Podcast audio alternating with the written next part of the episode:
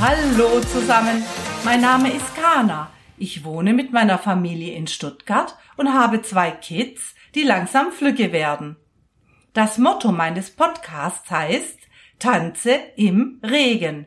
Mein Podcast möchte dich dabei unterstützen, eine positive Lebenseinstellung zu behalten, mit Fehlschlägen besser zurechtzukommen, ja und Dinge zu meistern, die du eigentlich nicht oder nur schlecht kannst und daher fälschlicherweise meinst, es nicht hinzubekommen.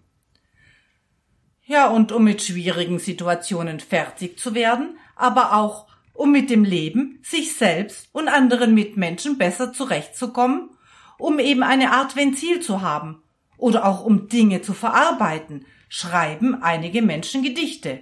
Und wieder andere lesen diese oder hören sie einfach als Audiobook an und entspannen sich dabei.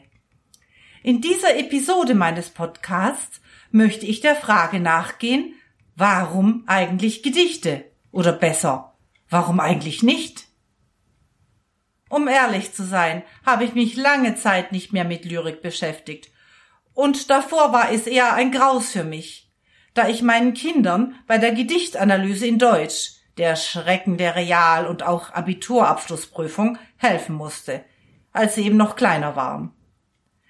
Ich hatte verlernt, Gedichte unter einem anderen Aspekt zu betrachten, als Bereicherung, die du einfach auf dich wirken lässt und annimmst.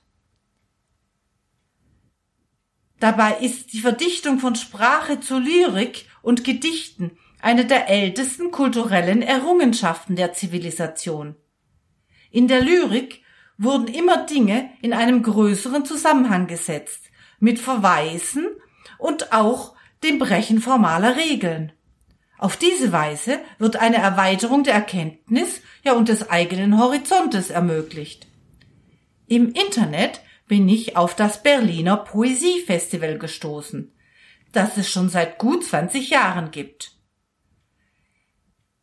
Es verhilft der ältesten Sprachkunst zu neuer Geltung. Das diesjährige 21. Festival im Haus der Poesie in Berlin musste Corona-bedingt online stattfinden. Schade. In diesem Rahmen habe ich die Poets Home Corner Spandau gefunden. Das Link hierzu kopiere ich dir in die Shownotes zu dieser Episode. Hier lesen 32 Berliner Lyrikerinnen und Performerinnen online ihre Gedichte selbst und stellen sich auf diese Weise gleichzeitig mit Kurzvideos vor. Sehr inspirierend. Jedes Gedicht bekommt auf diese Weise ein Gesicht. Coole Idee. Ein weiteres höchst interessantes Projekt des Poesiefestivals, das im Jahre 1999 initiiert wurde, ist die Lyricline.org, die ich dir ebenfalls in den Shownotes verlinke. Zum gegenwärtigen Zeitpunkt sind dort bereits 1472 Dichterinnen und Dichter 13.228 Gedichte in 88 Sprachen und 20.374 Übersetzungen vertreten. Lyricline ist die einzige vielsprachige Plattform für Poesie im Internet. Sie bringt den Text, die Stimme des Dichters, den Rhythmus, Klang und Übersetzungen zusammen. Man hört die Stimme des Poeten oder der Dichterin kann das Werk in der Originalsprache mitlesen und dank Übersetzungen auch in vielen Sprachen verstehen. Auch wird die Webseite ständig um Stimmen und Übersetzungen erweitert. Laut der Website arbeiten Institutionen aus über 50 Ländern im Lyric Raleigh Netzwerk gemeinsam daran, immer mehr Dichtungen vorzustellen und immer in immer mehr Sprachen zu übersetzen. Zu jedem Autor, Autorin bzw. Dichterin ist auch eine Kurzbiografie und ein Bild hinterlegt. Besonders belebend ist, wie bereits erwähnt, dass jeder Dichter, jede Dichterin und jeder Autor, jede Autorin die eigenen Werke selbst in der jeweiligen Originalsprache liest, in der sie geschrieben wurden. Du kannst die, du kannst die von dir ausgesuchten Audiodateien einfach anklicken und anhören. Darüber hinaus gibt es neben den Übersetzungen auch Filtermöglichkeiten nach Sprachen, Ländern, Autoren und alphabetischer Reihenfolge. Dieses Projekt erweckt Lyrik wirklich zum Leben. Hört einfach mal rein. Ich bin begeistert. Das Link hierzu findet ihr wie gesagt in den Shownotes. Gedichtbeispiele auszuwählen übersteigt leider den Rahmen meines kleinen Podcasts, da die Seite wirklich überwältigend umfangreich ist und es auch tolle Beiträge und Gedichte in anderen Sprachen gibt. Da möchte ich niemanden bevorzugen. Übrigens gehört auch ein Blog zu diesem Lyrikprojekt, wo du ebenfalls interessante Beiträge findet, findest. Nun haben wir aber immer noch nicht geklärt, warum Menschen ausgerechnet Gedichte und Lyrik schreiben und keine Romane, Kurzgeschichten, ja oder Podcast-Texte. Die Zeitung, die Zeit, hat unter Kulturlyrik eine Umfrage zu genau dieser Frage gemacht und neun Dichter interviewt. Einige Antworten, die mir persönlich besonders gut gefallen haben und die ich auf den, und die es auf den Punkt bringen, möchte ich an dieser Stelle kurz zitieren. Gedichte sind das Medium, das den Menschen in kürzester Zeit wieder zu sich bringt. Elke Erb. Diese Frage kann ich gar nicht mehr beantworten. Gedichte sind ein Teil meines Lebens und ihr Entstehen ein so natürlicher Prozess wie Atmen oder Laufen. Urus Zupan. Warum Gedichte? Um ein Loch in die Zeit zu brennen. Poesie ist fast nichts, aber das total. Weil es Dinge gibt, die man nicht einfacher sagen kann als kompliziert. Wolfgang Wondracek. Warum Gedichte? weil sie distillierte Sprache sind und mit wenigen Strichen erreichen, wozu ein Romancier 200 Seiten braucht.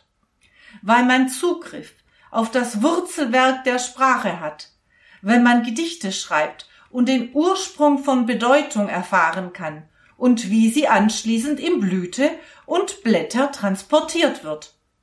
Weil sie im Mund leben und mit dem Puls. August Kleinzahler. Ein Gedicht ist ein Sauerstoffgerät. Man kann zum Tauchen zwar auch die Luft anhalten, aber das halt nicht lange. Man braucht also ein Sauerstoffgerät, um sicher in sich selbst hinabzutauchen. Mircea Cartarescu Gedichte sind in jedem Falle etwas ganz Persönliches und darüber hinaus extrem komprimiertes ja, konzentrierte geistige und emotionale Essenz eines Menschen. Dann gibt es auch noch Balladen. Das sind Gedichte und Geschichten zugleich. Vor 300 Jahren war dies das einzige zur Verfügung stehende Medium.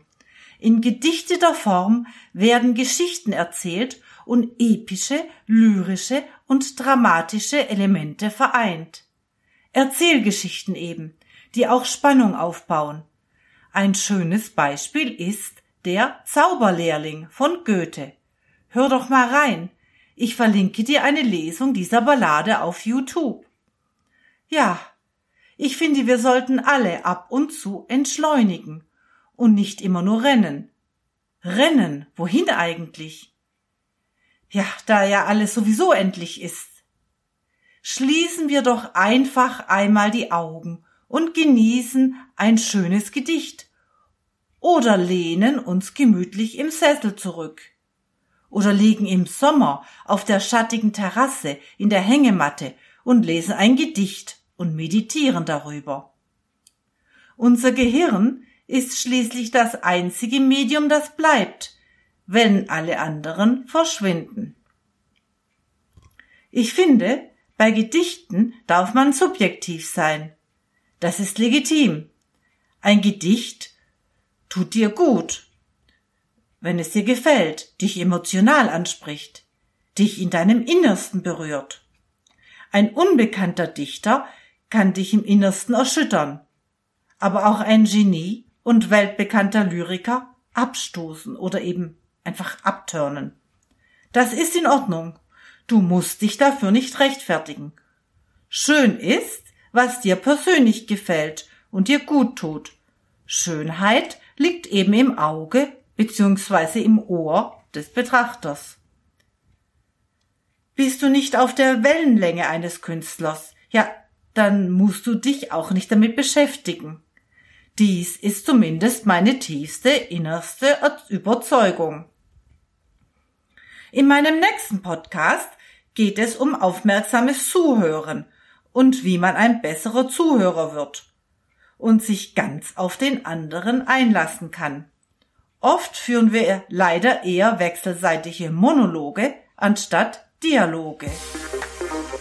Ich freue mich über Kritik und Lob oder auch neue Ideen, über die du gerne eine Episode von Tanze im Regen hören würdest. Gerne kannst du mich unter meinem Facebook-Account oder unter meiner E-Mail-Adresse eine Nachricht schreiben. Diese Information verlinke ich ebenfalls in den Shownotes zu dieser Episode. In der Zwischenzeit wünsche ich dir einen schönen Tag, eine bezaubernde Woche und ein erholsames und oder ereignisreiches Wochenende, was dir lieber ist. Und denke daran, bleibe immer positiv, auch wenn nicht immer alles glatt geht und lerne im Regen zu tanzen. Tschüss und bis zum nächsten Mal, deine Kana.